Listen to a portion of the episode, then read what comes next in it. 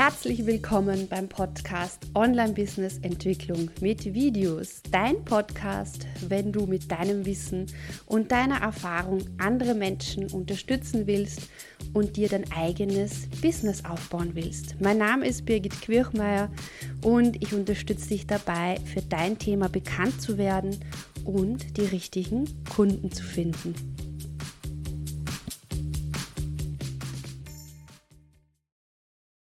Wie kannst du die Online-Lernerfahrung für deine Kundinnen, für deine Studentinnen, für die Schülerinnen so gestalten, dass sie ja dazu aufmuntern, dran zu bleiben und die Ergebnisse zu bekommen?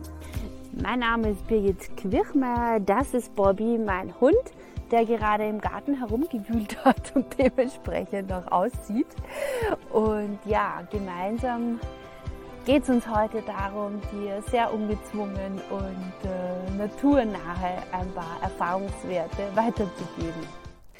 Der erste Gedanke, den ich da mit dir teilen möchte aus meiner Erfahrung, ist, dass ähm, ja das Online ja oft so das, was wir vermitteln wollen, der Inhalt im Vordergrund steht und äh, du aufgrund fehlender Videokapazitäten oder welchen Gründen auch immer als Person online nicht so präsent bist wie in Offline-Veranstaltungen.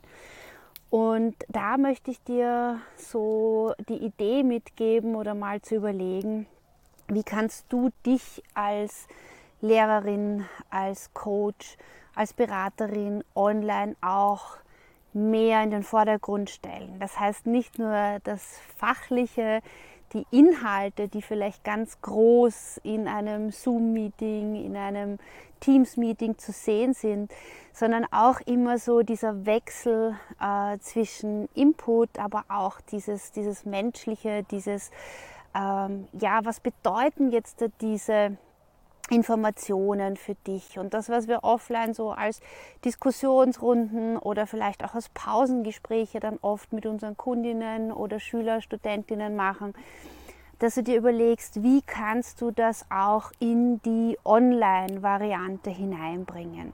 Egal, ob das jetzt da eine Lehrveranstaltung ist, die du online machst oder ein, ein Online-Kurs, es geht ja immer darum, äh, dass ja viel Information online sowieso verfügbar ist. Und die Frage ist ja immer, wie wird diese Information so aufbereitet und wie stellen wir diese Information so äh, in Kontakt mit unserem Publikum, das direkt vor uns sitzt oder auf der anderen Seite der Kamera sitzt, wie bereiten wir das so auf, äh, dass die das auch wirklich gerade in dem Moment brauchen und dadurch auch aufmerksam sind und dadurch auch für ihre Zwecke nutzen können. Das Zweite, was ich dir mitgeben möchte, ist, wie kannst du auch die Interaktion unter den Zuhörerinnen, Studentinnen, äh, Kundinnen äh, aktivieren, sodass du äh, auch dieses Know-how, das jeder mit sich bringt und diesen Erfahrungsaustausch äh, fördern kannst. Und da, das bedeutet auch zu schauen, ähm, dass jeder, jede auch sieht mit dem Stand, wo sie er jetzt gerade steht, ist man nicht alleine. Es gibt andere auch noch, die gerade mit dem einen oder anderen vielleicht ein Problem haben und noch nicht so weit sind, dass man einschätzen kann, wo steht man, wo sind die anderen und dass man auch nicht äh, online den ganzen Fokus einfach auf, auf, auf sich zieht, sondern auch einen Rahmen schafft, gerade auch im Online-Bereich äh, über Breakout Rooms, äh, Gruppendiskussionen, äh, Online-Gruppen, die man erstellt, um die Teilnehmerinnen auch miteinander zu vernetzen und sinnvoll zu vernetzen, moderiert zu vernetzen, so dass über diesen gemeinsamen Erfahrungsaustausch und über den Austausch zu bestimmten Themen auch wieder sehr viel Mehrwert und auch sehr viel Aktivierung auch stattfindet. Denn es gibt ja nichts Faderes, ja, als sich ein Video nach dem anderen online als Lehrinhalt anzusehen, ohne dass man einen Bezug zu sich selbst hat, ohne dass man irgendwie eine Einordnung hat und ohne dass man vielleicht auch sieht und hört, was die anderen, die das gerade lernen, äh, wo die stehen, was die drüber denken, was die für Fragen haben.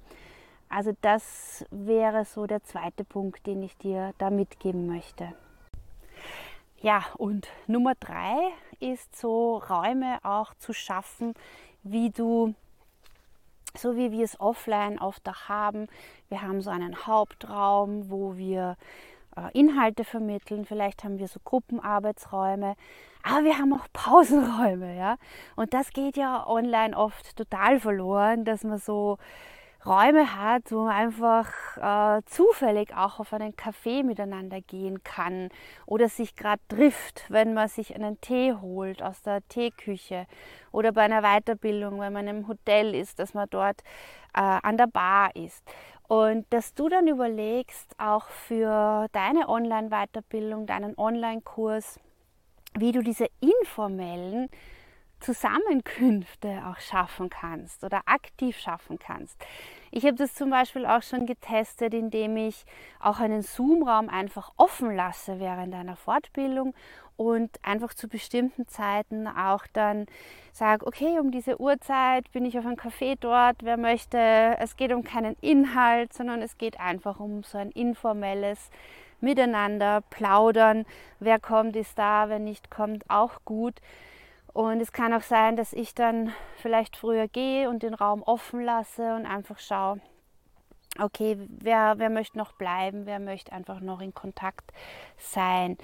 Und ähm, das ist auch so eine Möglichkeit, äh, mehr Austausch, mehr Kontakt zu dir als Person, aber auch wieder mehr Kontakt untereinander, aber im Unterschied zu Punkt 2 eben nicht strukturiert durch dich, sondern äh, ja, mehr auf einer informellen Basis, die vielleicht nicht inhaltlich äh, wichtig ist, aber einfach für die Motivation und für dieses gemeinsame Lernen extrem wichtig ist. Ja, und damit habe ich dir heute drei so Ideen mitgegeben, die dein Online-Angebot noch interaktiver, noch wirkungsvoller und noch unterstützender machen könnte für deine Studierenden, Teilnehmerinnen, Kundinnen.